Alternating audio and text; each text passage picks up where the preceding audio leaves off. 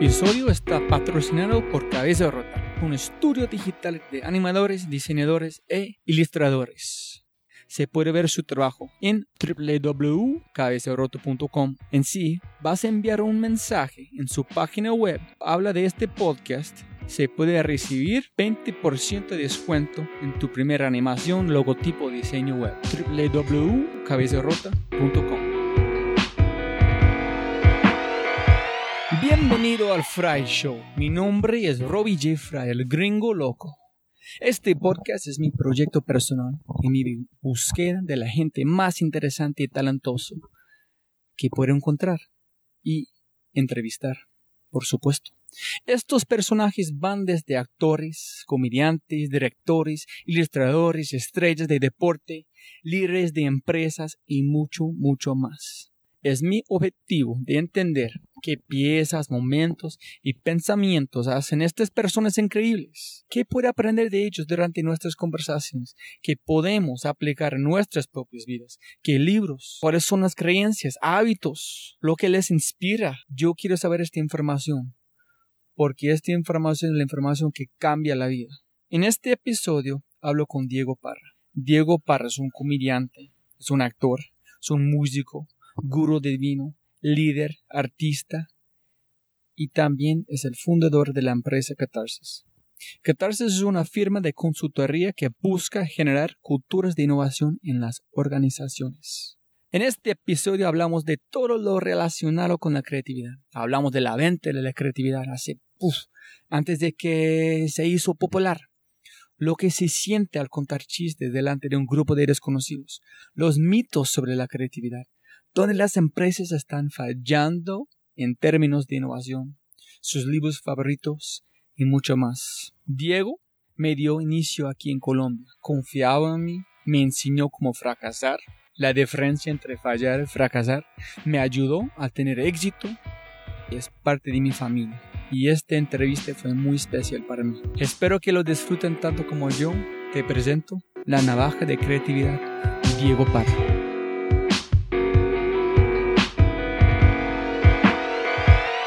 Test one, two, Diego. Buenos días, buenas tardes, buenas noches. Listo, muy, muy buenas tardes a todos. Este es como el segundo episodio del Fry Show. Y estoy aquí con el gran, el impresionante, el mito Diego Parra. Buenas tardes, Diego Parra. Gracias, Rob. Gracias. Gracias por esta invitación tan agradable, por estar contigo compartiendo este espacio, por haberme permitido compartir algo con este maravilloso proyecto de entrevistas alucinantes. Muchas gracias. Diego, primero para las personas escuchando, Diego Parra es casi familia conmigo, pero sin embargo este, yo quiero decir como de corazón, una um, clave para mí es, siempre puedes ganar más plata, pero no puedes ganar más tiempo. Entonces, con quién quieres pasar su tiempo es muy importante. Entonces, muchísimas gracias. Es un honor total. Gracias a ti, Rob. Tú sabes que apoyo siempre tus proyectos. Me encantan tus emprendimientos, tus locuras. Y aquí estamos de nuevo asociando y disociando y conspirando en este momento tan especial. Muchas gracias, Rob. Para las personas escuchando, Diego Parra es como un Swiss Army Knife de creatividad. Eres un comediante, músico, ponente público, entrenador, autor, experto en vinos. ¿Falta una cosa, Diego? No, yo creo que las tienes casi todas. Soy un renacentista, siete oficios, amante de la mediocridad. muchas, muchas gracias. Vamos a empezar la conversación en una, en una ancla por acá se llama Catarsis. tú eres el fundador de Catarsis. Muy rápido, si puedes decirnos qué es Catarsis, en, en, qué año, cómo fundaste la sí, sí, sí. Catarsis. Bien, eh, bueno, Catarsis es el resultado de una crisis como muchas veces ocurre en la vida, ¿cierto? Tuve una crisis terrible, tuve, digamos, unos momentos en que estuve emprendiendo algunas empresas con, con mi familia, con un hermano al que admiro mucho, que se llama Piti, y algunos socios y fundé dos empresas que tenían que ver con desarrollo de personas, ¿cierto? Lo que aquí en Colombia llamamos clásicamente una compañía de team building, ¿cierto? Y desarrollo organizacional.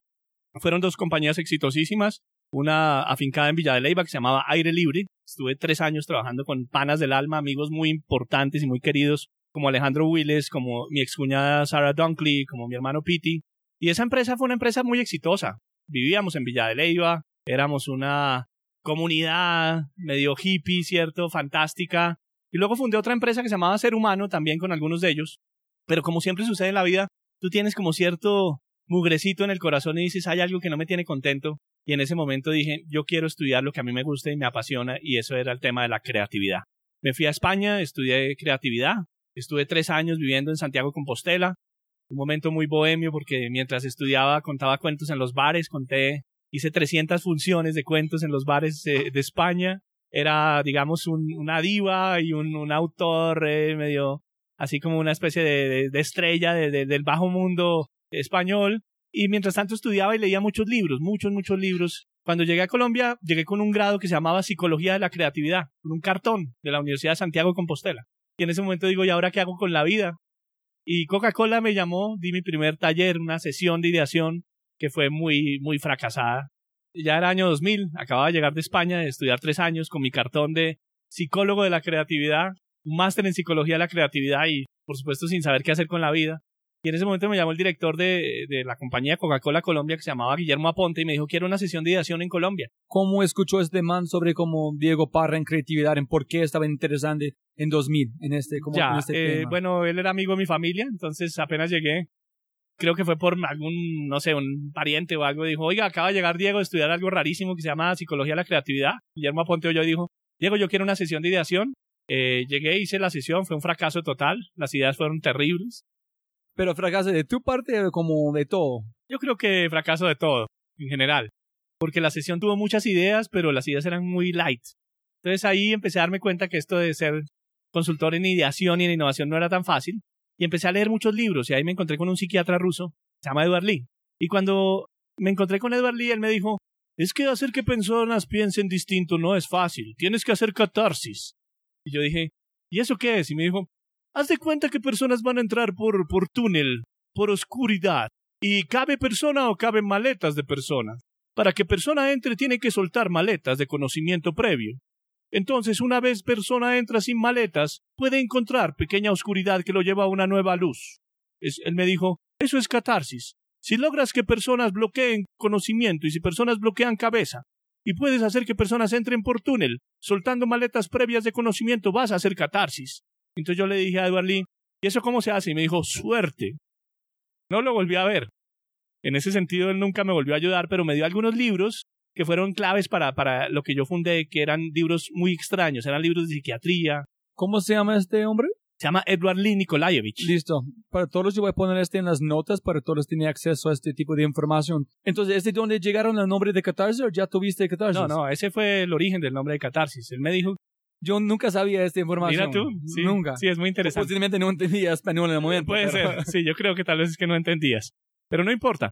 En todo caso, yo creo que esa palabra, esa palabra, cuando él me dijo eso, me resonó, me, quedó en el alma. Yo dije, uy, esto es interesante. O sea que, o sea que hacer que la gente piense diferente no es tan fácil. Y me dijo, no, es muy difícil. Y me dijo, porque la gente, la gente es cuerda. Y las buenas ideas son de la gente loca. Entonces tienes que hacer que la gente salga al tamar esté un rato en la locura y después vuelva a tierra firme, a la cordura, porque si no se vuelven locos. Entonces me puso a estudiar libros de psiquiatría. Estudié autores como uno que se llamaba Eric Bern, que es un psiquiatra fundador del análisis transaccional. Leí a un autor curiosísimo que se llama Alejandro Jodorowsky, que es una persona que le suelta la cabeza a las personas y es un loco, pues, chileno, actor de teatro, director de teatro, que fundó algo que se llama la psicomagia. Y empecé a leer libros que, que me hicieron entender para que las personas tengan buenas ideas, tenemos que bloquearles la cabeza para que atrofien su parte lineal, su parte lógica y despierten otras partes. Ese es el origen de catarsis. Tengo una, una pregunta que siempre quería preguntarle, pero nunca, nunca he hecho. Y la pregunta para mí es muy fundamental para específicamente para emprendedores porque, en serio, ¿qué hiciste en 2000, específicamente en Latinoamérica, hablando de una cosa creativa e innovación, que solamente en este momento está demasiado popular? Estamos hablando de hace 15 años.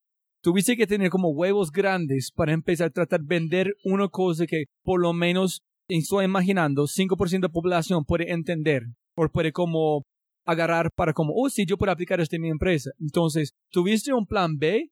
¿Fue puro pasión? ¿Fue, tú eres un poquito loco, yo entiendo, pero ¿por qué tuviste este triporte como los guts para como lanzar una empresa de creativa innovación en 2000 cuando no fue popular?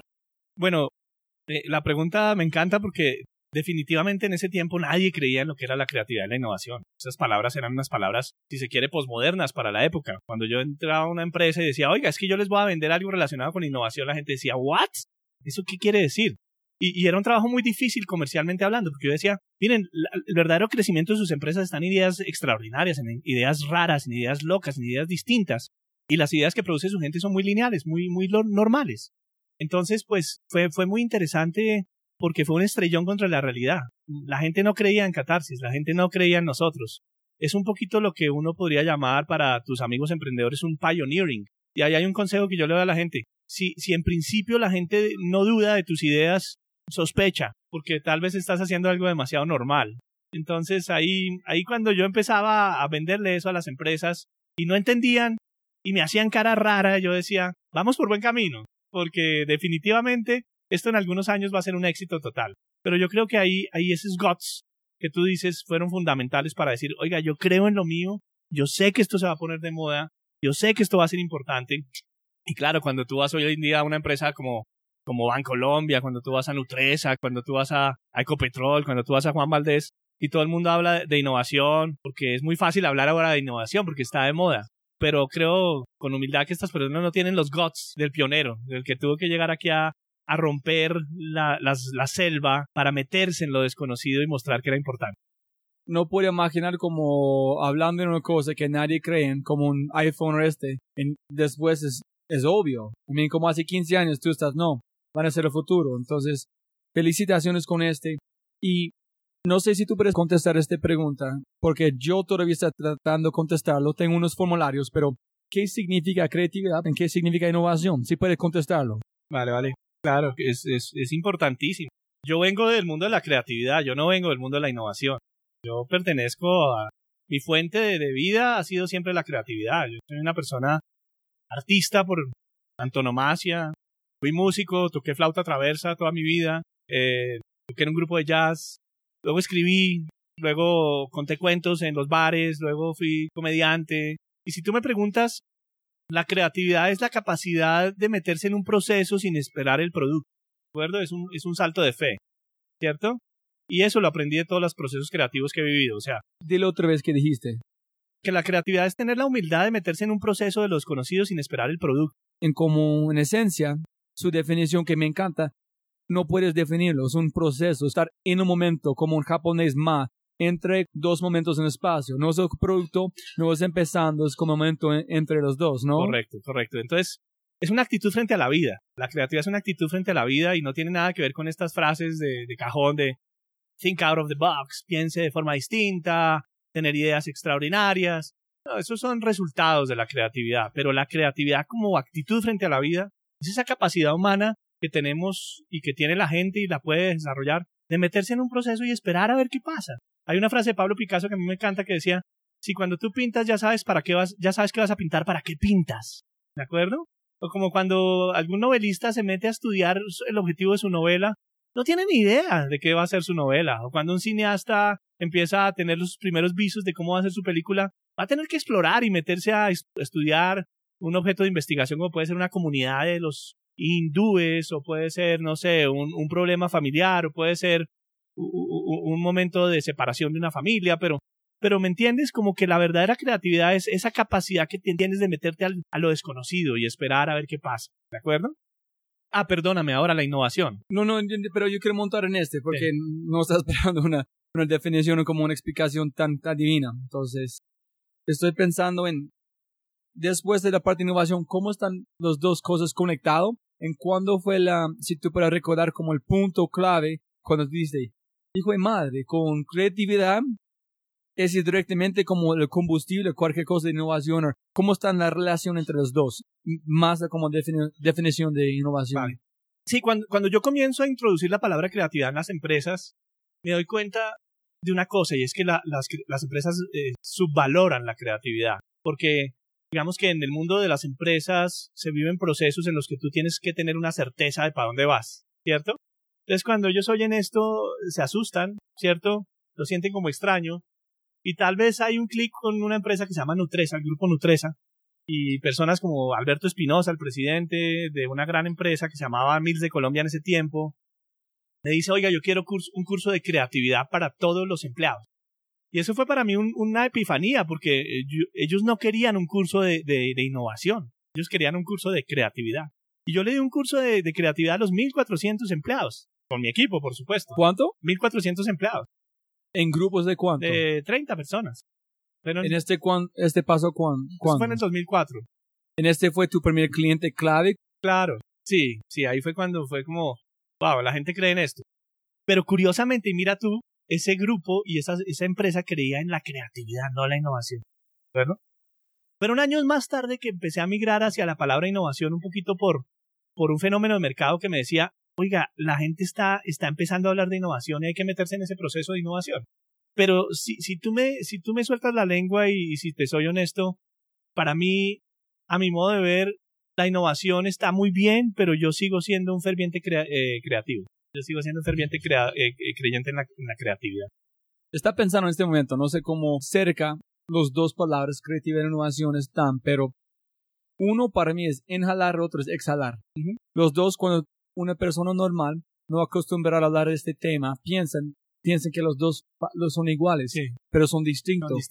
¿Qué significa los dos? ¿Cómo funcionan juntos? Mira que, que en mi proceso propio de reflexión, yo estudié los dos campos y escribí dos libros. Uno que se llama Creativamente, Secretos para Pensar de Maneras Impensables.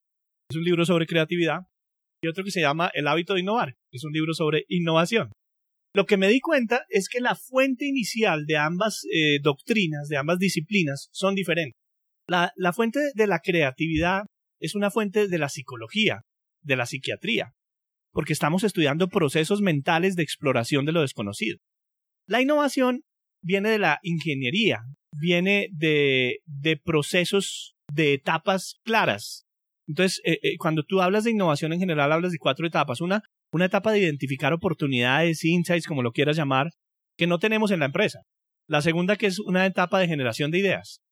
La tercera, que es una etapa de filtrar y fortalecer ideas. Y la, cuarta etapa, que es una idea, una etapa de crear valor diferencial que te genera crecimiento que tú no tenías antes. ¿De acuerdo? Entonces, la innovación a mi modo de ver, todavía sigue, sigue siendo escrita en etapas que son de un mundo muy ingenieril, ¿cierto? Entonces, en ese sentido, ¿cuándo se une la creatividad y la innovación?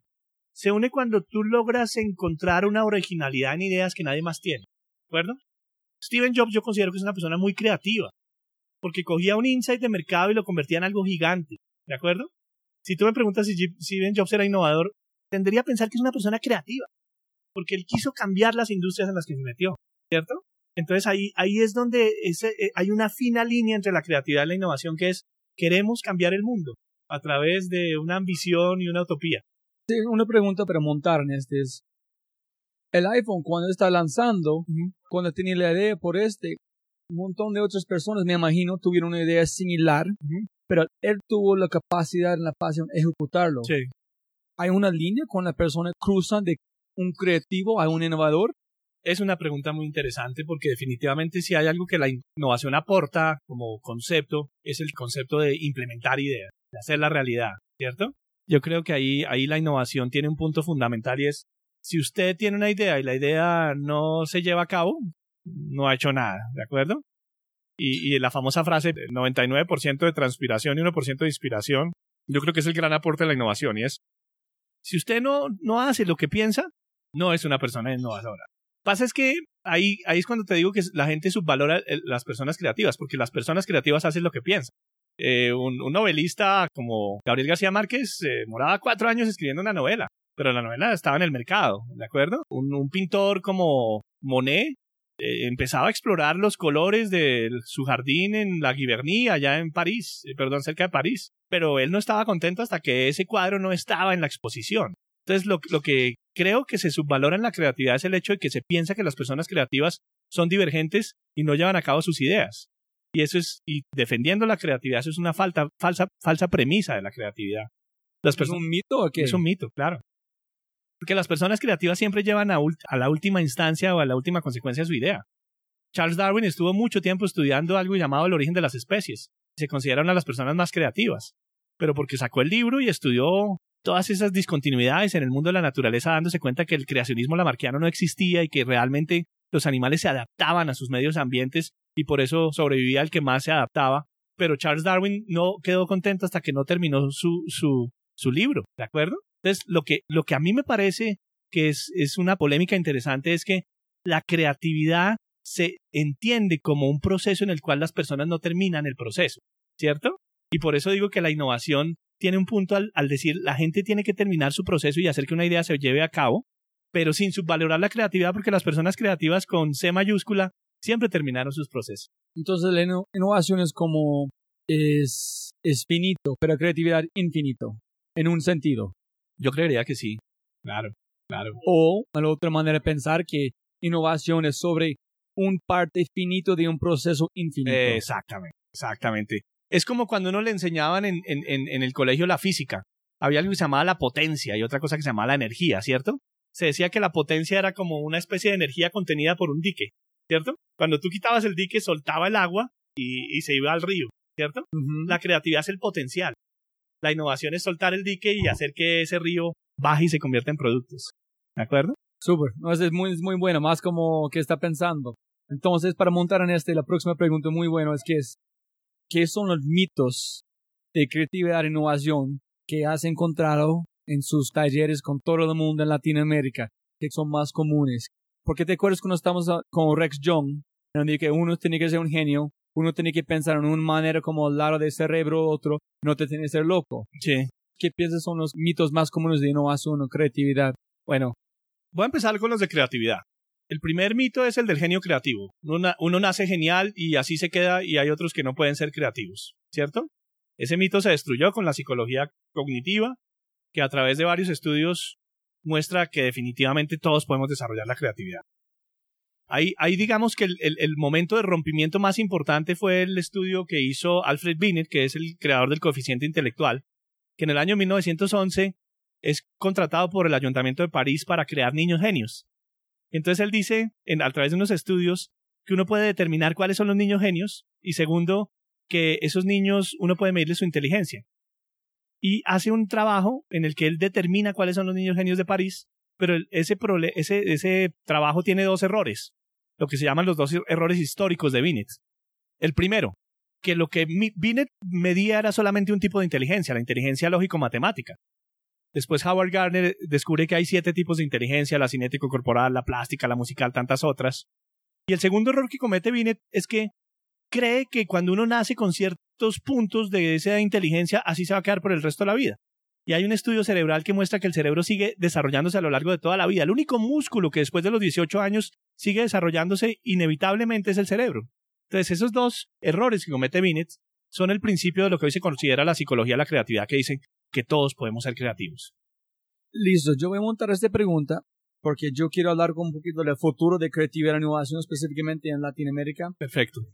Hay un libro se llama um, A Whole New Mind. En este libro hablan cómo personas que piensan de la manera como derecha, no izquierda, van a ser los jefes del mundo. Pero ¿qué es el futuro de creatividad por las empresas de innovación en Latinoamérica? Bueno, yo, yo creo que ¿Qué tipo de liderazgo necesitamos hoy para fomentar la, la innovación en, en Latinoamérica? Y tú tocas ahí unos puntos importantes. Es un tipo de liderazgo que tiene una combinación de un tema muy hard y un tema muy soft. Nosotros en, los trabajos que hemos hecho con Catarsis hemos identificado que necesitamos gente que movilice las culturas, ¿cierto? Porque definitivamente la innovación no es algo natural en las empresas. La innovación no sucede en las empresas porque la gente le tiene miedo al riesgo, le tiene miedo a la novedad, le tiene miedo a, a cambiar el mundo y le tiene miedo a los crecimientos extraordinarios. La mayoría de tus planes estratégicos están hechos para duplicar tus ventas, pero no para multiplicarlas por 10. Tú sabes que hoy en día se habla del pensamiento 10X, donde lo que quieres buscar crecimiento exponencial. Y en ese sentido necesitas una cultura diferente, una cultura que se arriesgue, una cultura que, que no tenga miedo, una cultura que se apasione, una cultura que cuente historias diferentes, una cultura que asocie mundos aparentemente contradictorios, una cultura que no crea en su propia industria, sino que aprenda de otras. Y en ese sentido, eso que dices es muy importante porque ese líder de la innovación necesita trabajar mucho la parte soft, necesita escuchar, necesita asociar mundos aparentemente contradictorios, necesita ser un buen storyteller, necesita saber que el proceso de innovación tiene que ser impecable, necesita ser designer, porque un designer es importante, porque un designer combina la parte funcional con la parte emocional, y creo que ahí aprendemos mucho del diseño. Cuando tú dices form follows function o functions follows forms, es lo que hablan los diseñadores de una silla, dicen, la silla tiene que hacer que la gente se siente, pero tiene que ser bonita. Entonces yo creo que hay un punto ahí del diseño que es fundamental para la innovación, es que las cosas tienen que ser emocionales, pero tienen que ser funcionales. Y eso yo creo que es un gran aprendizaje del design thinking, y es saber que todo en la vida tiene que ser estético, tiene que inspirarnos, pero tiene que tener la capacidad de satisfacer una necesidad. Entonces este líder tiene que ser una persona que combine lo funcional y lo emocional, la cultura con el proceso, lo lineal con lo no lineal, y tiene que ser un líder integral. Los líderes del pasado eran líderes procesistas, como tú dices, ¿no? Eran micromanagers que veían si tú hacías las tareas. Hoy en día un líder micromanagers no tiene sentido, porque uno no tiene que controlar, uno tiene que inspirar. Y ese tipo de liderazgo es el que se necesita para innovar. Yo quiero montar en tu idea, posiblemente el futuro de creatividad e innovación no es de la empresa, pero es de la persona, porque como tú dijiste, todos somos capaces de ser creativos. Y hay un video muy lindo entero hablando de cada persona es un líder, solamente no sabes. De Daniel Pink, A Whole New Mind, Why Right Brainers Will Rule the World, voy a traducir en como en español en el libro. Los seis son diseño, pero yo quiero montar en el de jugar, porque tú es el duro, el experto, el, como el Steve Jobs de jugar. Cuando en la vida encontraste que a jugar es demasiado importante para vos y tú puedes aplicar en convencer a adultos, gerentes de Ecuador, Banco Colombia, para jugar la lleva para poner en valor. Cuando, cuando, cuando sabía como, uy, jugar es demasiado importante tú puedes hacerlo. Bueno, ahí, ahí tocas un punto que a mí me encanta y es, hombre, ¿a qué hora se le pierde a uno el niño interior? ¿Cierto? Cuando tú eres adulto, empiezas a, creerte solemne y pierdes ciertas facultades que los niños tienen que son fantásticas. Una, esa capacidad, como te decía, de creerte las historias. Cuando un niño se mete a jugar eh, la, el papá y la mamá, el, el, papá y la mamá del niño está convertido en eso, ¿de acuerdo? Entonces hay una pasión intrínseca por los juegos. Cuando un niño juega cualquier juego, el niño se convierte en algo. Y esa pasión los adultos la perdemos. Pensamos que tenemos que aislarnos del mundo para que el mundo funcione bien. No, hay que sumergirnos en el mundo para que el mundo funcione bien. ¿Cierto? Otra cosa, el nonsense. En los juegos hay un autor que a mí me encanta que se llama Stuart Brown, que es un, es un psiquiatra que estudia los juegos y él dice, la gran capacidad que tiene el juego es que es preverbal. El juego no tiene lenguaje. Y cuando tú no tienes lenguaje te metes en algo simbólico y no lo entiendes, pero te gusta. ¿De acuerdo? Entonces, en las nuevas terapias que se hacen con niños, ponen a los niños a jugar sin preguntarles cosas, porque en el juego hay, hay espacios simbólicos que superan la palabra, ¿de acuerdo? Entonces ese nonsense y esa superación de la palabra a través de los espacios simbólicos es algo que es importante en las empresas, porque para poder crear un producto que tú no entiendes, tienes que apasionarte por ese producto, tienes que creer fervientemente en él, tienes que jugar con el producto, ¿cierto? Y por eso, por eso yo juego tanto en los, en los talleres que hacemos y por eso yo creo fervientemente en el juego en catarsis, pero también por otra razón, y es que el juego nos enseña un punto fundamental y es el no defendernos. La creatividad tiene que ver con romper con ciertas paranoias que tienen las empresas. Las empresas están llenas de defensas. Una es la propiedad intelectual. La palabra propiedad intelectual a mí me parece que es una falacia terrible, porque entonces tú juegas a tener una idea y te defiendes para que nadie más la tenga. No, pero si tú tienes muchas ideas y te roban una, ¿qué pasa? No pasa nada, ¿de acuerdo? Porque tú vives en escasez muchas veces en las empresas. Tienes que vivir en abundancia. Como dicen los japoneses, hay que ir más rápido que el copiador. Y eso te lo enseña el juego, ¿de acuerdo? En el juego tú nunca te defiendes. Una de las premisas para jugar es no defenderse. Si tú eres un buen actor, no te defiendes. Si tú eres un buen comediante, no te defiendes. Si tú eres un buen clown, no te defiendes. Si tú eres un buen actor de improvisación, no te defiendes. Pero el hecho de no, de no defenderte te da un poder impresionante en la vida. Porque entonces te vuelves vulnerable, te vuelves cercano, te vuelves empático, ¿de acuerdo? Y las empresas han perdido la vulnerabilidad, han perdido la cercanía y han perdido la empatía. ¿Y cómo vas a crear tú una cultura de innovación si no eres cercano? Si tú no crees en el otro, si tú no te acercas, ¿de acuerdo? Entonces hay un tema cultural importante y es que el juego nos acerca, la adultez nos aleja, ¿de acuerdo? El juego nos, hace ser vulnerables y no defendernos. La adultez hace que creamos que hay ciertos valores que son importantes como defendernos, como la confidencialidad, como la propiedad intelectual, como tantas cosas que nos hacen un poquito vivir en escasez. Entonces, para mí el juego filosóficamente en las empresas es un cambio de paradigma gigante y creo que me voy a morir jugando en las empresas. Mi mente ahorita está volando porque estoy pensando, cuando entres a este mundo, es como muy similar a personas la manera que sale, ¿no? Sales en pañales a veces, incoherente, pero hay momento, cuando un niño tiene como dos, tres años, cuando puedes empezar a jugar. Yo pienso que hay, este es muy similar cuando estás un poquito más viejo, una persona. Es no tiene nada más para preocupar, porque sabes que el, el final de cómo esta vida tan divina está como es terminando. Es porque cuando tú miras a un abuelo o abuela interactuando con un niño, los dos están en el mismo espacio.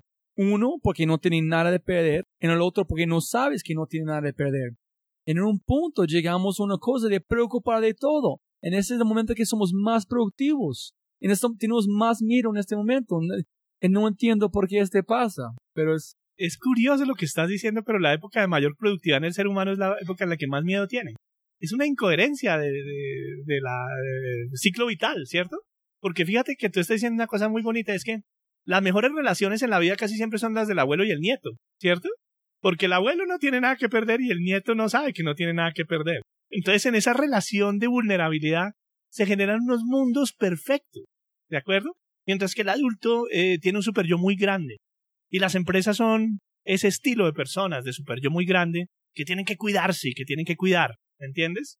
Pero si a veces, en algunos momentos, no digo en todos, sueltas y sabes que de pronto te tienes que meter en lo desconocido, copiar el proceso, confiar en el proceso sin esperar el producto y ser como un niño o como un abuelo, encuentras cosas extraordinarias y el mundo te lleva a encontrar lo desconocido.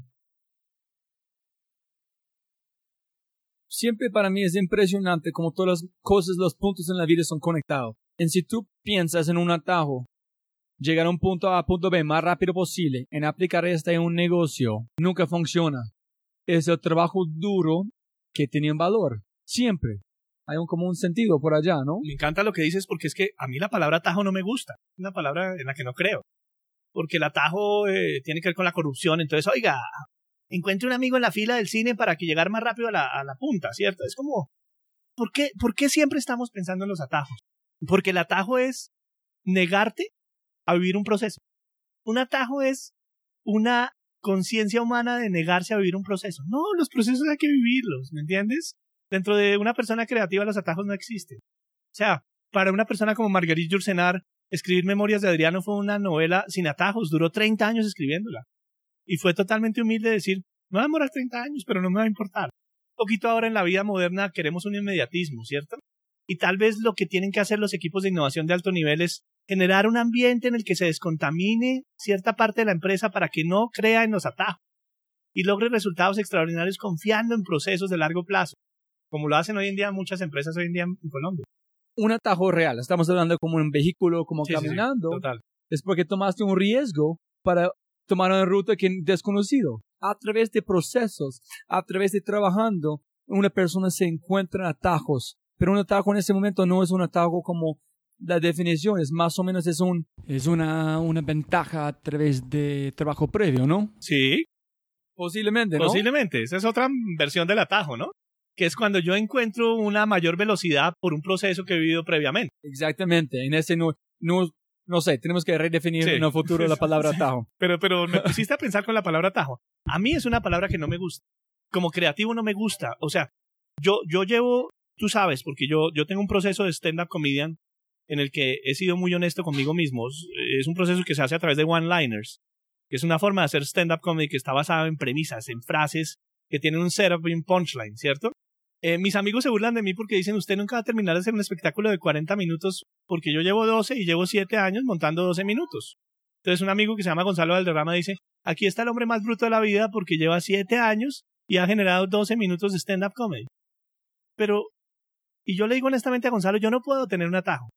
Posiblemente llegaré a mis 40 minutos cuando tenga 65, 70 años, pero no, no creí en el atajo, porque para mí es un, un proceso de descubrimiento cada linecita para mí es como una arquitectura perfecta. ¿Verdad? Y no puedo. No puedo tener atajo. Ese es un super segue.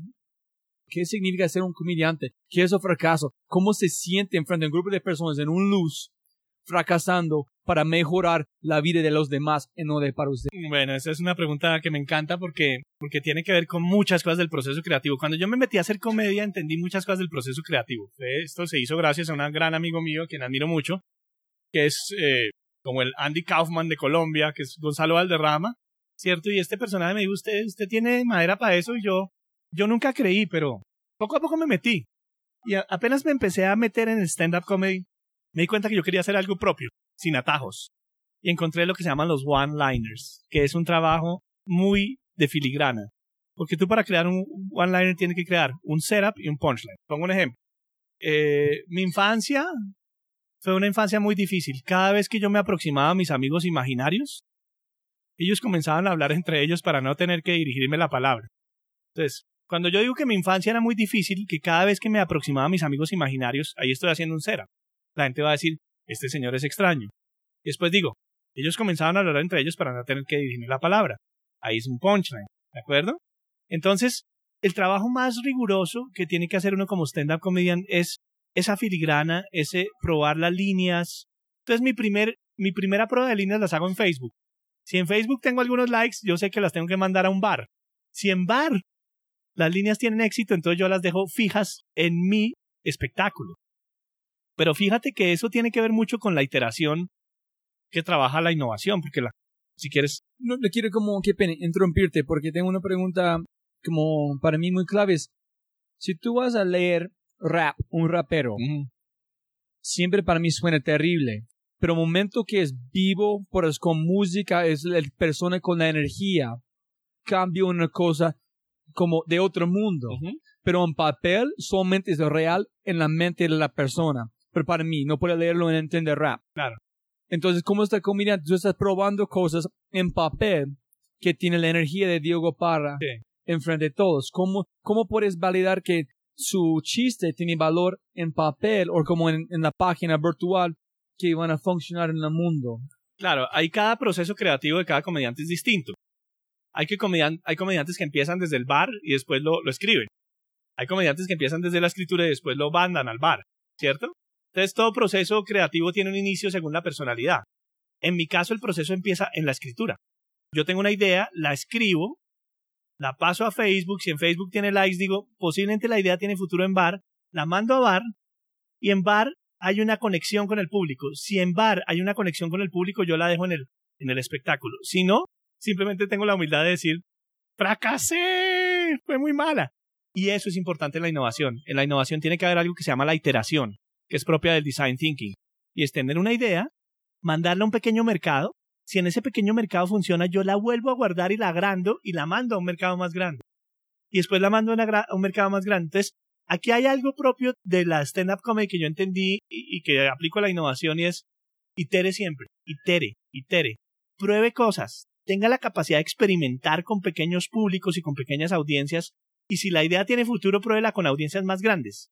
Tú conoces algo que yo hice que se llama Cata de Vinos y Genios. Sí, señor. Que es un producto que intenté una vez con algunos amigos y la cosa fue un éxito. Después lo mandé a grupos más grandes y hoy en día es, es, es una parte inicial de una universidad de alto nivel que se llama Prime, que es la Escuela de Negocios de la Sergio Arbolea. Y hoy en día la Escuela de Negocios de la Sergio Arbolea empieza siempre con la cata de vinos y genios. Pero ahí el proceso fue igual. Fue pruebe a ver si funciona y si funciona en pequeños mercados, inténtenlo en más grandes mercados. Y el trabajo del comediante es ese. Vaya a bares. ¿Por qué el comediante es muy honesto con su trabajo?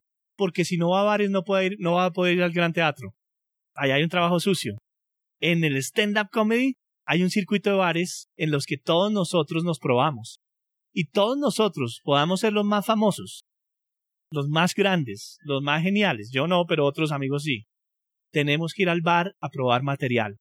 Hay una cosa que a mí me encanta en, en, stand-up comedy que se llama pruebe una, pruebe una rutina, pruebe un material. Y si tú pruebas algo que en teoría funcionaba y la gente no se ríe, la prueba es o cero o uno, porque el stand-up comedy es tal vez el arte más cruel del mundo. Si la gente se ríe, funciona. Si no se ríe, no funciona.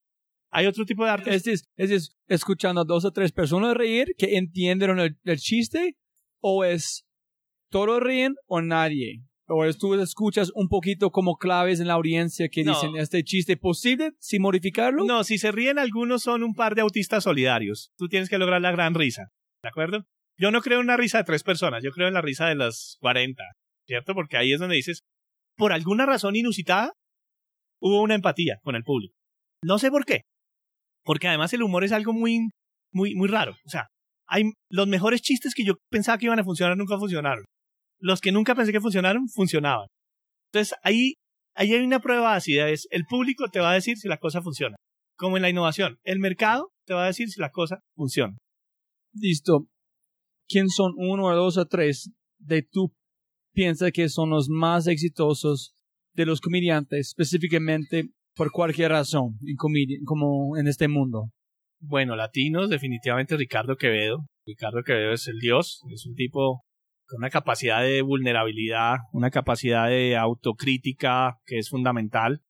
Porque desafortunadamente cuando tú trabajas en humor, no hay, no hay atajo, nuevamente. El humor no funciona porque tú seas chistoso, el humor funciona porque tú te metes contigo mismo, porque tú conviertes tus sombras en luces. Y, y por eso el humor tiene una absoluta honestidad. Tanto un clown del Circo del Sol como un actor de improvisación, como un comediante, lo primero que tiene que hacer es meterse con sus propios demonios y convertirlos en luces. Ricardo Quevedo es genial, es absolutamente genial. Hay una línea que a mí me encanta de él, es que él llega un día a una bomba y dice, el otro día entré a una bomba de gasolina, dije, ¿me puedes dar, por favor, unos cigarrillos? Le dieron los cigarrillos y decía, fumar puede producir impotencia. Y él dice, ¿me los puedes cambiar, por favor, por unos que den cáncer en los pulmones? Eso es una línea en que él, por supuesto, está mostrando su relación con la sexualidad. ¿De acuerdo? Entonces hay una, una línea fantástica.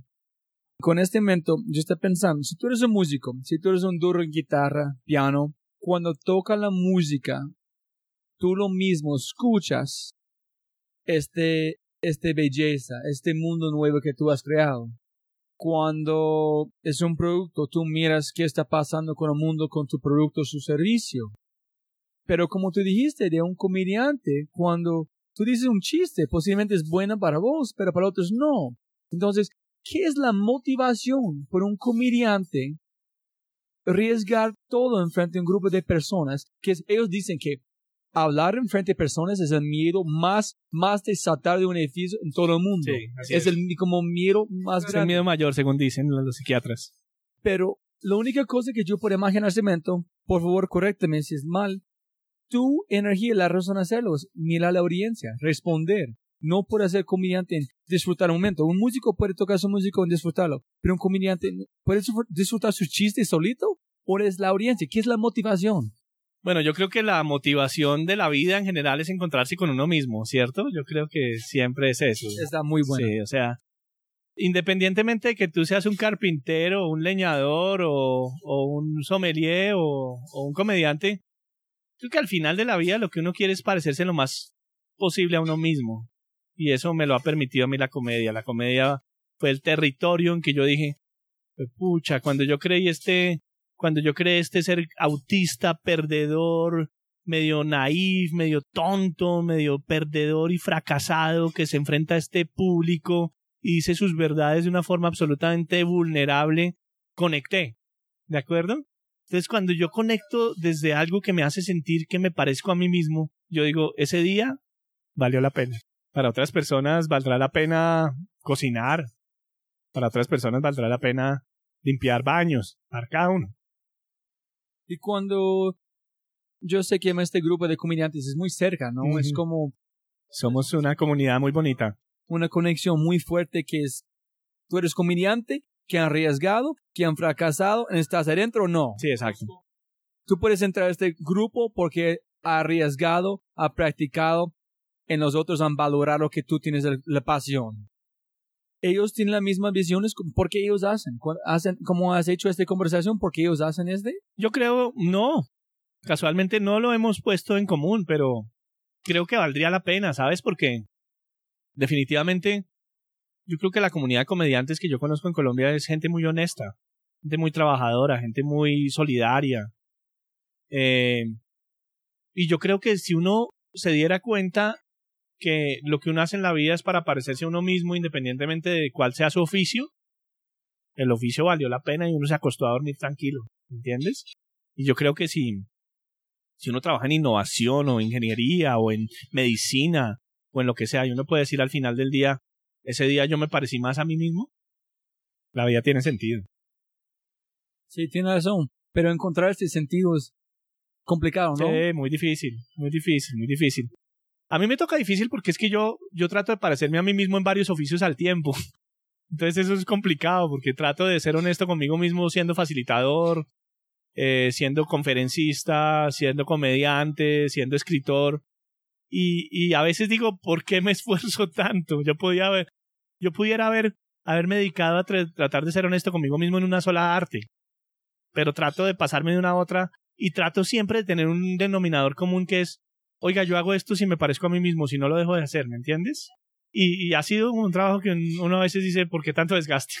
Pero, pero sí lo trato de hacer, lo trato de hacer. Siempre si yo, si yo soy facilitador, si yo soy escritor, si yo soy comediante, si yo hago una conferencia, siempre digo, es lo más honesto, lo estoy haciendo desde la honestidad, es, este, este es un paso más a parecerme a mí mismo. Está muy bueno. Montando en este un poquito, en como, en hacer un regreso un poquito, es, has trabajado con Colombia, Juan Valdez, como de los grandes, grandes del mundo. Has trabajado con, no sé, como en total, como mil, mil, mil, mil personas muchas empresas. Tengo dos preguntas, en tú puedes posiblemente pueden combinarlos, pero mi pregunta es, ¿qué son los problemas más comunes que las empresas tienen antes, durante y después de un proceso de innovación o creatividad? ¿En qué son las tres cosas que una empresa debe tener para tener una creatividad e innovación funcionar en su empresa? Errores clásicos de innovación en las empresas pensar que todas las ideas surgen de un solo proceso. Las empresas tienen muchos procesos de innovación. Hay procesos elitistas, hay procesos democráticos, hay procesos grandes, hay procesos pequeños, hay procesos de todas las personas, hay procesos de pocas personas. Entonces, lo primero que tiene que entender una empresa es que si quiere ideas de cierto calibre, necesita cierto proceso. Cuando uno va a una empresa y le preguntan a uno, eh, bueno, queremos que usted nos monte su cultura y no, que usted nos monte nuestra cultura de innovación, lo primero que ellos dicen es, ¿cuál es el proceso de innovación que queremos montar? Yo les digo, es que no hay uno solo, es que hay varios conviviendo. Si usted quiere tener patentes, va a tener que tener a 10 cabezas científicas de alto nivel pensando en, en la biotecnología. ¿De acuerdo? si usted quiere ideas que todo el mundo participe, pues usted puede tener unas cuantas ideas con tres focos muy claros donde todo el mundo no necesite mucho conocimiento para dar ideas. Entonces, uno de los grandes errores que tienen las empresas con la innovación es pensar que existe un solo proceso. Existen 10 procesos al tiempo. Existen procesos alitistas para innovaciones de, largo plazo, donde seguramente necesitamos unas personas súper especializadas que se descontaminen del resto de la empresa para pensar en grande y, piensen ese, ese 10X del que hablábamos. Posiblemente necesitamos unos procesos clásicos y básicos donde todo el mundo dé ideas pequeñitas, seguramente necesitamos hablarle al mundo para que el mundo nos dé ideas si yo no tengo, que es lo que se llama Open Innovation, ¿cierto? Entonces, la primera cosa que tenemos que entender es que el primer error es pensar que la innovación tiene un solo proceso. Tú tienes que tener varios procesos en paralelo. La segunda, pensar que la innovación es un proceso. La innovación no es un proceso. La innovación es la capacidad de movilizar personas para que tengan ideas extraordinarias. Entonces tú puedes tener un proceso y explicitar el proceso y vender el proceso y la gente no va a dar ideas porque tal vez no son extraordinarias. Entonces nosotros por eso acuñamos la palabra oveja negra, porque necesitamos gente arriesgada, confrontadora, distinta, curiosa, y esos no son todos en una empresa. Nosotros hemos identificado que el 16% de las personas de una empresa son innovadores. El 64% lo podrían ser y el 20% no es. Entonces nos toca jugar con esos números para lograr motivar a esa capacidad extraordinaria de innovación que tienen las empresas. La tercera, la innovación requiere tiempo. Hoy existe una moda curiosa en las empresas y que está súper cool estar estresado y ocupado. Entonces, es la verdad. Sí. Entonces, es más de una empresa, es personas, en general. Personas. Entonces, tú le dices a alguien, oye, ¿cómo estás? Y dice, uy, súper estresado, no tengo tiempo para nada. Si tú, Rob J. Fry, no tienes tiempo para nada, ¿crees que vas a poder innovar? Por supuesto que no. Entonces tenemos que cambiar el paradigma. Las personas que innovan tienen que tener tiempo para innovar. Su trabajo es innovar. No su tiempo extra es innovar. Su trabajo de todo el día es innovar. Por eso a mí me encanta cuando con Bancolombia o cuando Nutresa, o cuando tantas empresas están dedicadas a tener un centro de innovación, donde todo el mundo vive ocho horas innovando, porque ahí vamos a lograr los resultados que necesitamos. Las tres cosas que tú dijiste que son problemas son también las tres cosas que una persona tiene que tener para tener un éxito. Exactamente, tal cual. Yo estoy en este momento muy focalizada en mi, en mi vida en la palabra no. Es entender en decir el arte de decir no. No tengo tiempo. Pero no porque no hay valor, pero para otra cosa en mi vida que tiene más valor. Claro. En, Porque como, como empezamos esta conversación, siempre puedes ganar más plata, pero no puedes ganar más tiempo. De acuerdo. En cómo funciona Catarsis, cómo funciona Diego Parra con esta palabra no. Me imagino que tienes muchas ofertas de hacer muchas cosas. Hay momentos cuando ustedes dicen no hay un cliente o tú dices no hay una oportunidad o ¿Cómo significa este para tú? Mira que es que eso es un tema muy importante para Catarsis hoy en día. Catarsis es una empresa que gracias a Dios y toco madera tiene más clientes de los que necesita. Y eso es un proceso histórico porque creo que por primera vez en los años que tiene Catarsis 14 es un año en que podemos decirle que no a la gente, ¿me entiendes? Y eso es una cosa muy bonita. Entonces mi trabajo este año ha sido tener los guts, como dices tú en inglés, tener las, los cojones de decir que no, porque es que estaba metido a decir que sí a todo. Y uno de los trabajos que más estamos haciendo en Catarsis es escoger nuestros clientes. ¿Con quién queremos trabajar? ¿De acuerdo? Porque resulta que cuando tú trabajas en innovación, tu principal credencial es que el cliente logre un resultado. Pero tú tienes que ver si estás jugando el partido en la cancha adecuada para lograr resultados. Entonces, mi labor este año es decir que no a todo lo que pueda decir que no, para poder estar con Rob J. Fry pensando en innovación. ¿Entiendes? Yo creo que hoy en día hay que hacer, pero hay que reflexionar, porque si hacemos mucho y no reflexionamos, el día de mañana nos va a coger la tumba y no vamos ni a saber lo que estamos haciendo. ¿De acuerdo? Sí, me encanta ese también que dice Bancolombia. Es, hay un momento en, no sé, ¿cómo, cómo explico? Es, después de pensar cuando posiblemente un problema con innovación creativa en una empresa es, es todo o nada, no es posiblemente vamos a probar creatividad, no. es no, nosotros vamos a estar creativos e innovadores. Punto. No es un su pie adentro del agua afuera. Tú estás nadando o tú estás en la tierra. Sí, Escoges qué quieres allá, ¿no? De acuerdo. Y creo que ahí Van Colombia ha tomado una decisión drástica y es quiero ser innovador. Y quien conoce a las personas que trabajan ahí, para Camila, Ana Milena, Andrés Villegas, los movilizadores, tanta gente bonita que conocemos tú y yo, están dedicados a innovar, pero porque Bancolombia dijo, le voy a apostar a esto. Y es nuestra vida, innovar en este momento yo quiero como tomar la conversación a las, a las preguntas un poquito que siempre me gusta preguntar, pero uno antes para hacer un segue este es para las personas que son, tienen una posición de ser un líder, manejando personas que tienen miedo de presentar, miedo de proyectos, ¿qué consejo tiene como para personas? Porque, mejor dicho, un paso atrás para las personas escuchando. Para mí, cuando estoy escuchando, cuando yo miro, cuando yo he visto Diego Parra manejando público, él está pasando energía a los otros. Este es una combinación, como digo, con, ser un comediante. Es una combinación de energía. En un líder tiene que entender este. No estás pasando información. Estás pasando información en a través de, como de su energía. La información está llegando a las personas. ¿Qué son consejos para personas que quieren ser mejor como líderes, que quieren como manejar público mejor? ¿Qué, pero tiene miedo. ¿Qué van a como recomendar por ellos?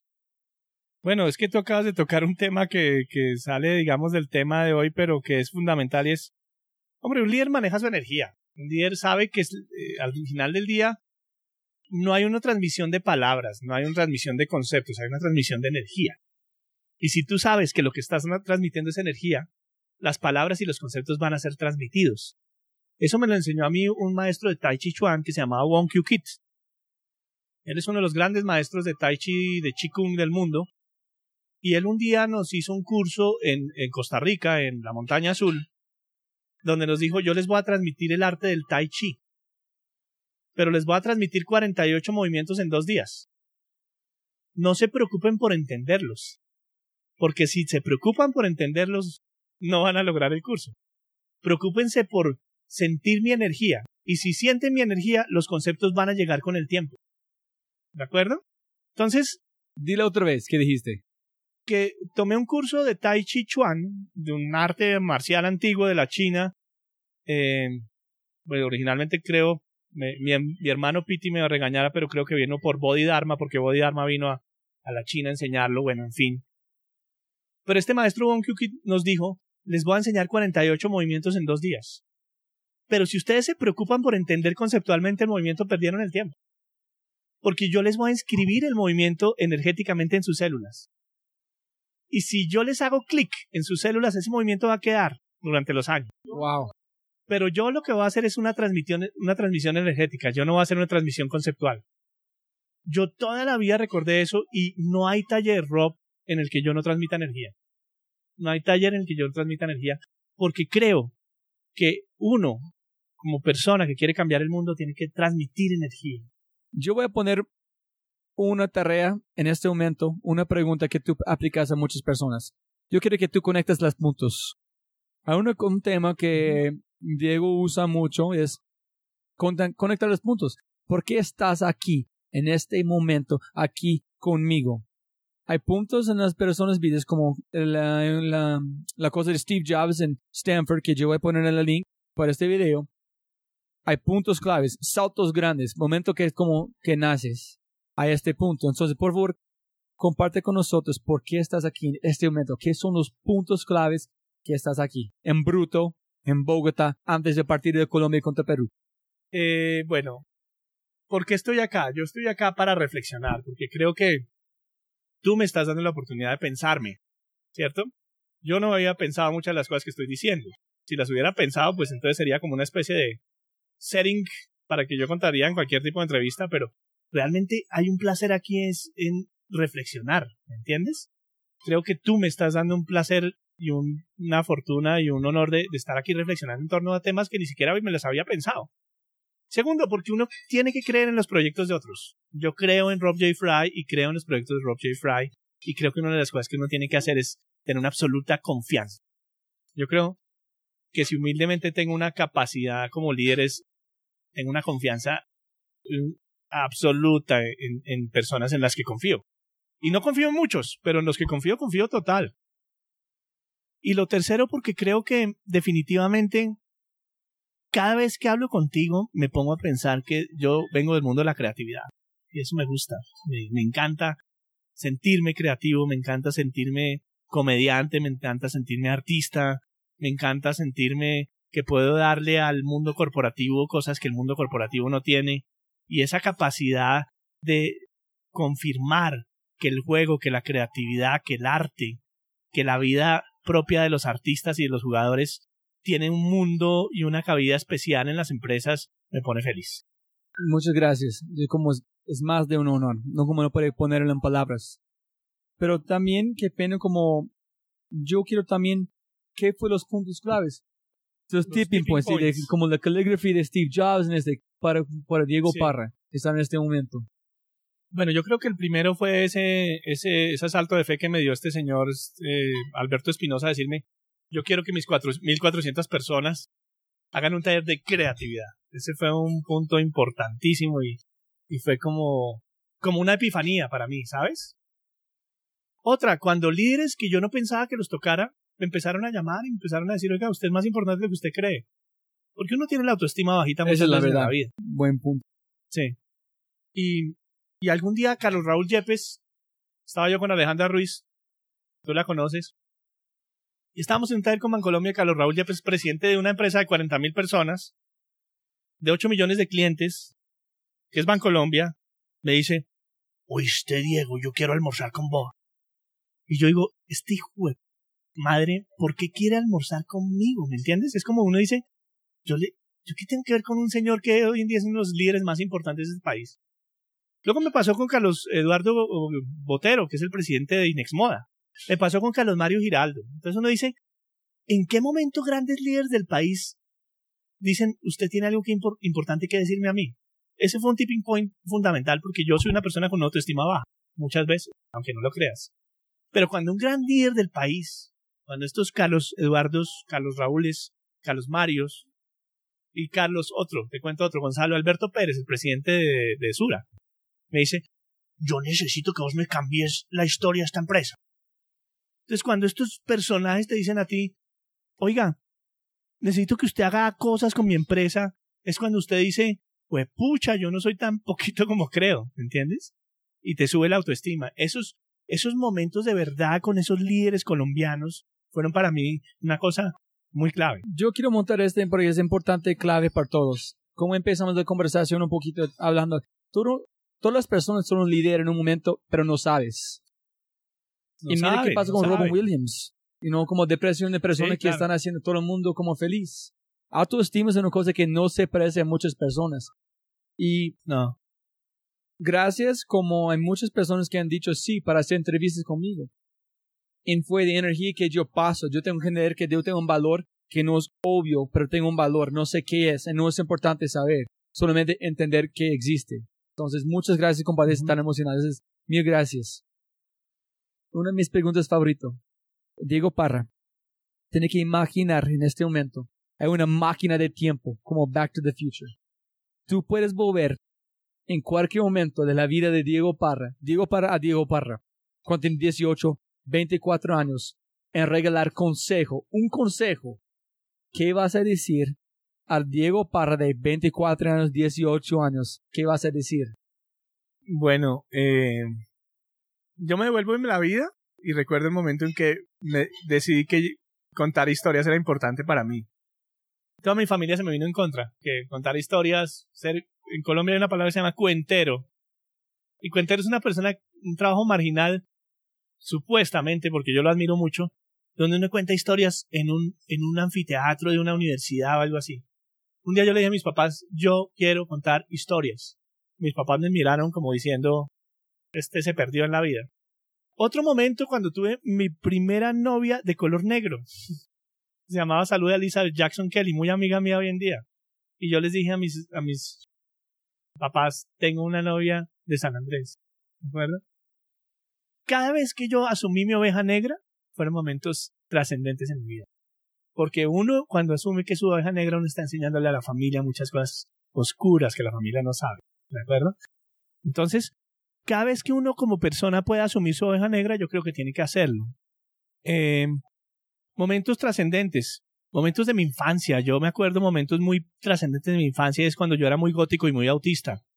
Mis, mis primeros recuerdos de la infancia es que yo me, cuando a mí me daba fiebre, yo me metía entre las sábanas para que me diera más fiebre. Porque cuando yo, cuando a mí me daba más fiebre, alucinaba. Y entonces tenía unas historias muy interesantes en mi cabeza. Pero era un momento muy raro. Y entonces yo decía, tengo que tocar siempre la locura y tengo que confiar en tocar la locura sin volverme loco.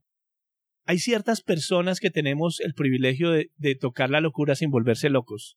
Y yo creo que uno de los privilegios que me ha dado la vida es poder tocar la locura sin, sin pasarme al lado de la psicosis la Pero neurosis. ¿qué consejo? Si tú volver un tiempo a Diego de, de 18 años, en Diego para 18, van a ver Diego para de esta edad, en ese momento, ¿qué vas a decir? oye, por favor, no haces este, hacen este, olvídalo este, o van a dejarlo.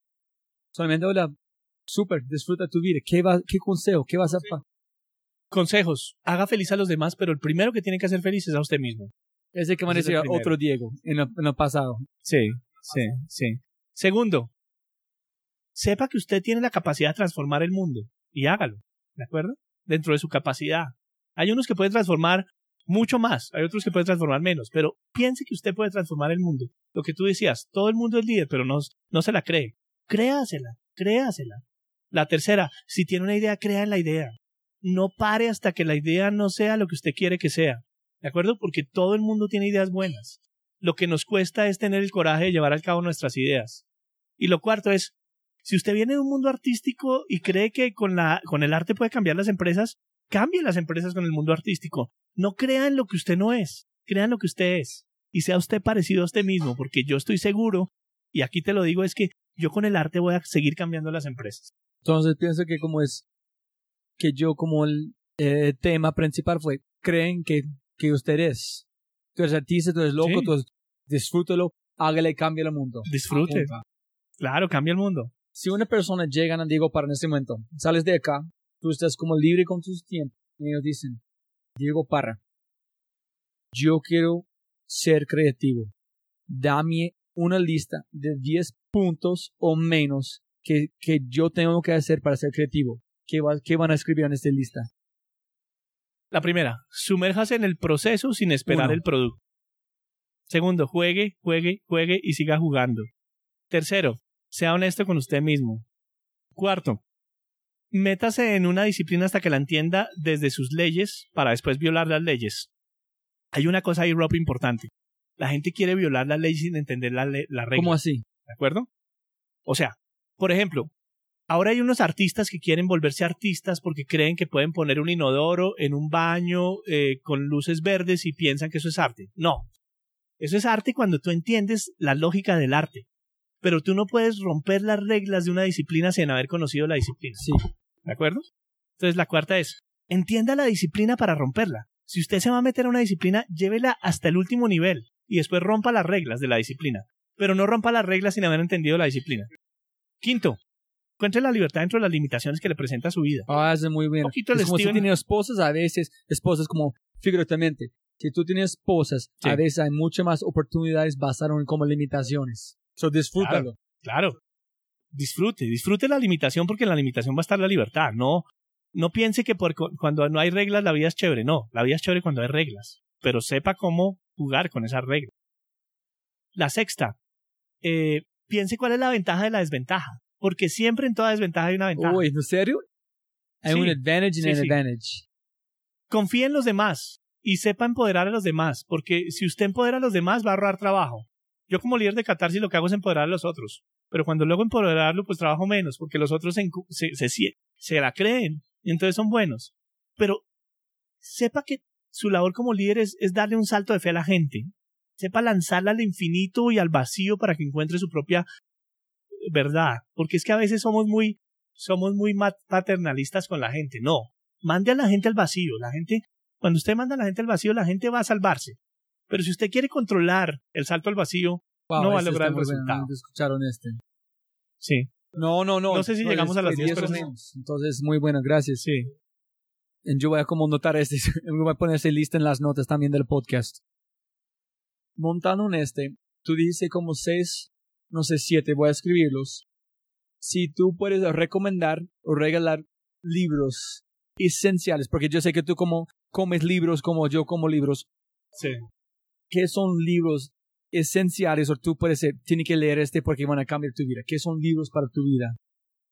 Bueno, es que hay tantos, pero bueno, vamos No, a lanza cualquier libro que tú pienses la audiencia y las personas pueden, como escuchando, pueden leer, en disfrutar, en cambiar su vida. Bueno, psic- psicomagia de, de Alejandro Jodorowsky. Porque este señor lo que hace es mostrarnos que hay que explorar la locura y no la cordura. Si usted quiere ser creativo, explore la locura. Porque hay que ir al otro lado. No hay que estar en este lado, sino hay que ir al otro lado. Y si usted no se vuelve loco y vuelve, va a ser una persona importante. ¿De acuerdo? Pero sepa que su labor en la vida es explorar lo desconocido y acertar.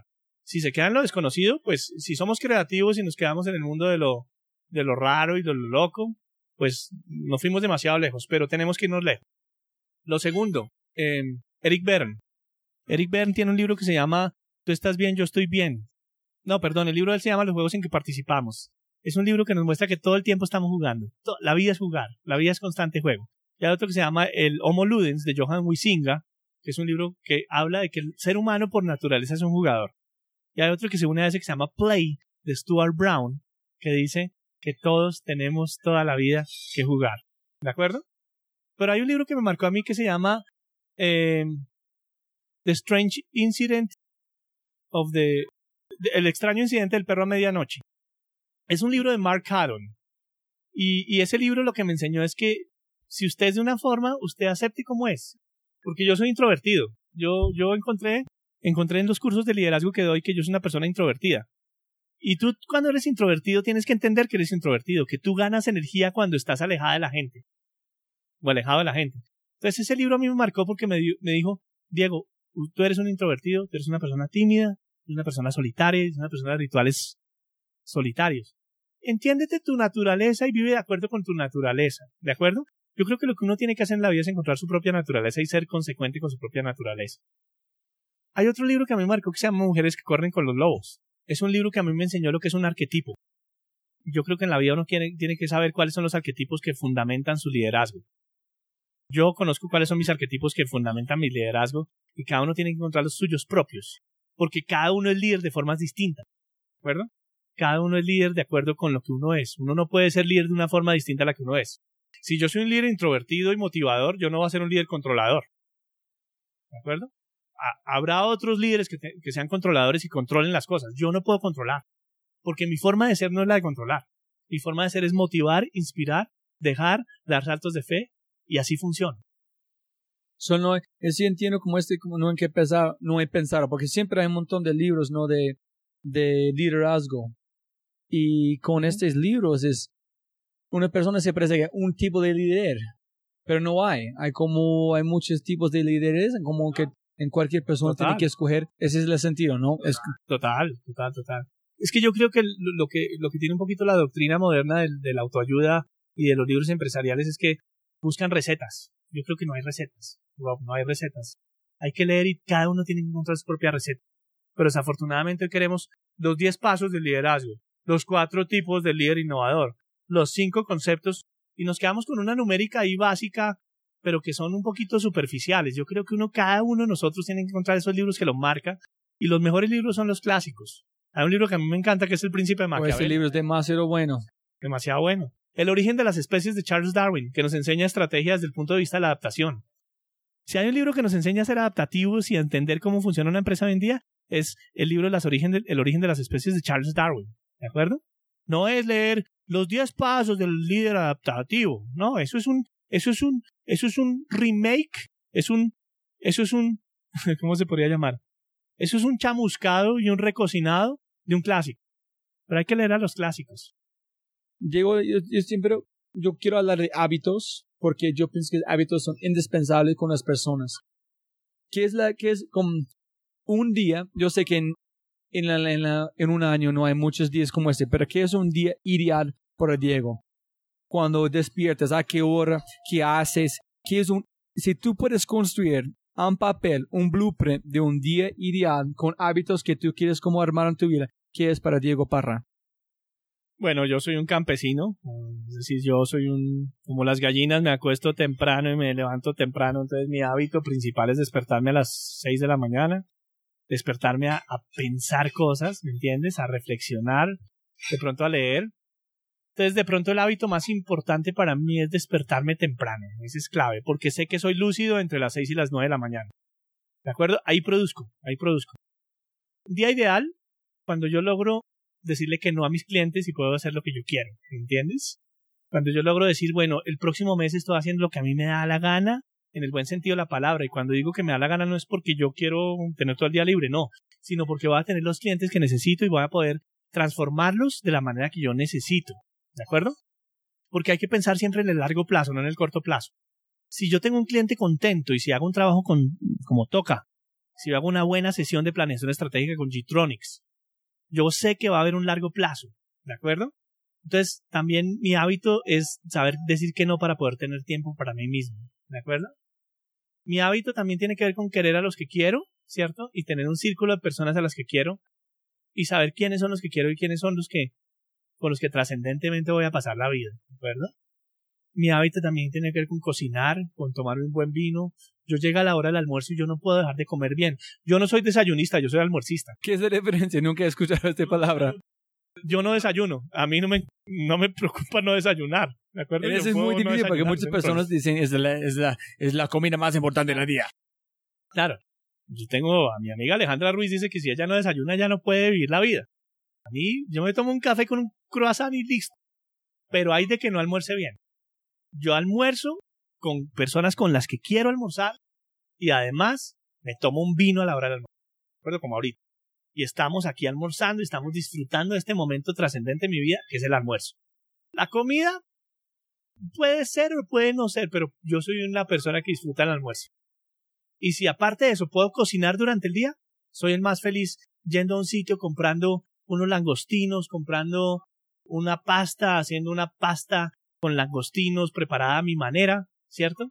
Para a las seis de la tarde abrir una botella de vino, preparar unos langostinos, comer rico, disfrutar y compartir, y después acostarme a las nueve de la noche feliz de la vida. Una cosa interesante para las personas escuchando, si no es que escucharlo como el podcast número uno de Thomas Uribe, hablamos que si este man puede como el gran Thomas para aplicar growth hacking a tu vida, para identificar qué es como las cosas más importantes.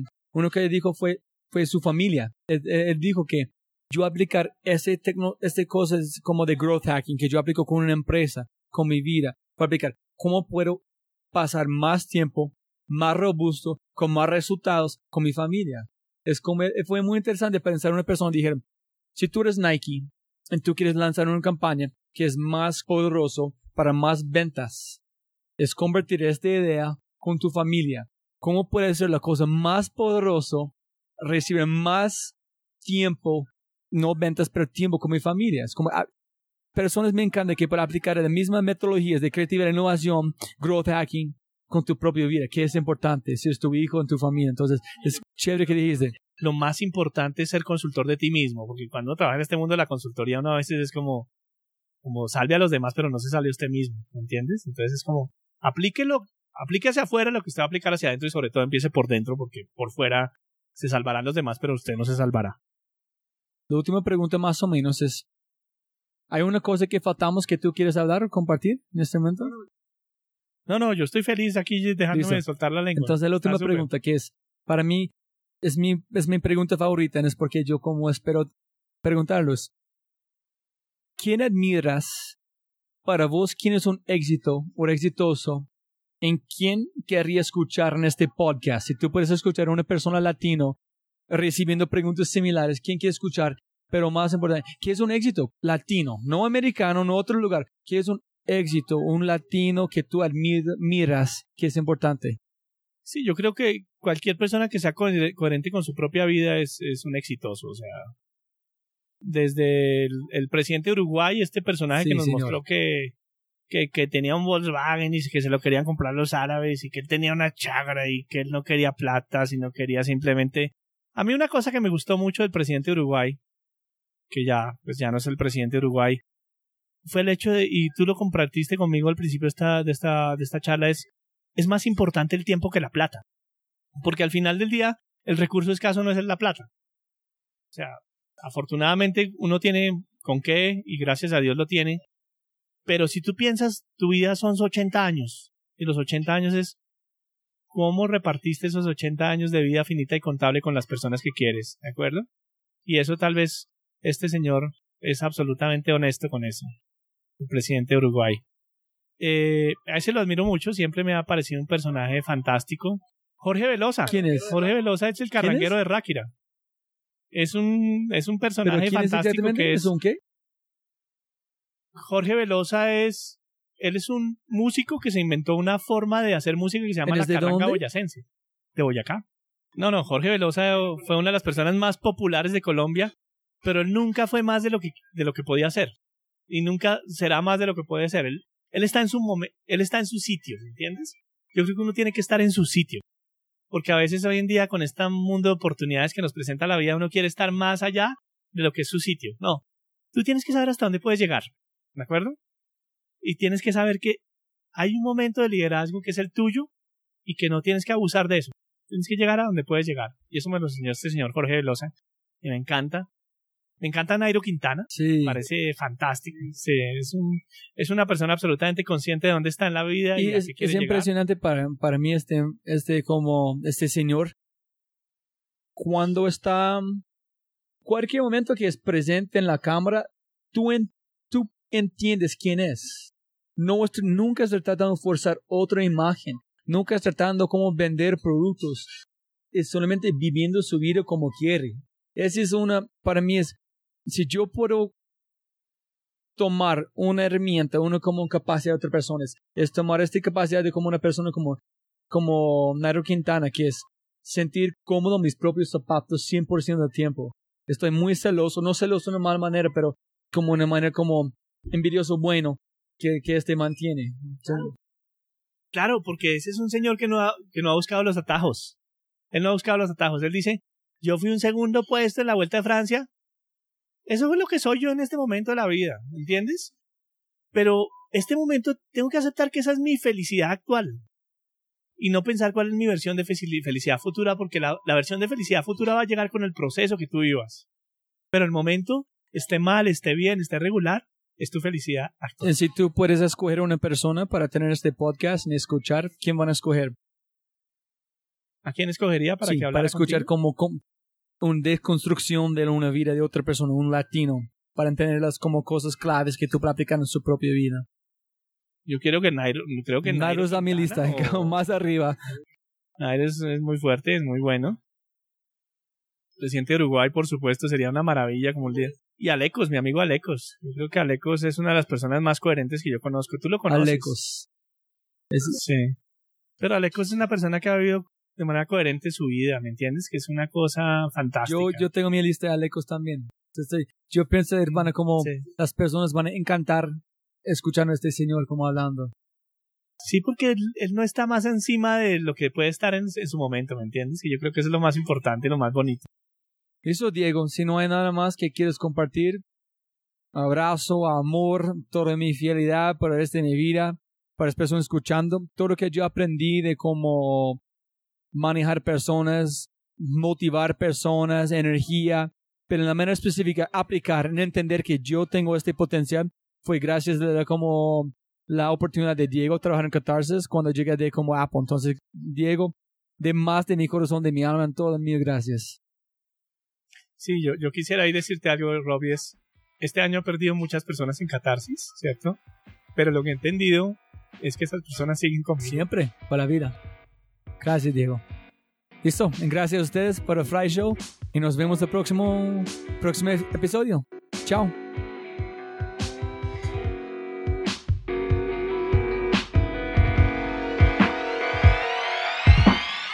Un mensaje muy rápido antes de irnos.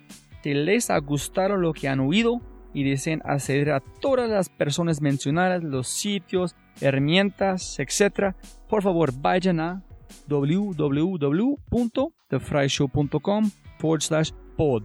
Además, si desean recibir herramientas creativas cada viernes para utilizar en su día a día, tales como música, aplicaciones, servicios, citas, libros y mucho más, vaya a www.thefryshow.com. Como siempre, jóvenes amigos míos del corazón, mil, mil gracias a todos por su atención y espero que tengan algo tangible de la entrevista que puedan utilizar para abrir una nueva oportunidad u oportunidades en sus vidas. Y como siempre para mis invitados, y lo más importante, los oyentes, siempre se pueden ganar más dinero, pero nunca se pueden ganar más tiempo. Y de mi corazón, gracias a todos por su valioso tiempo y abrazos grandes.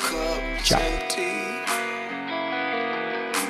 Este episodio está patrocinado por Cabeza Rota, un estudio digital de animadores, diseñadores e ilustradores.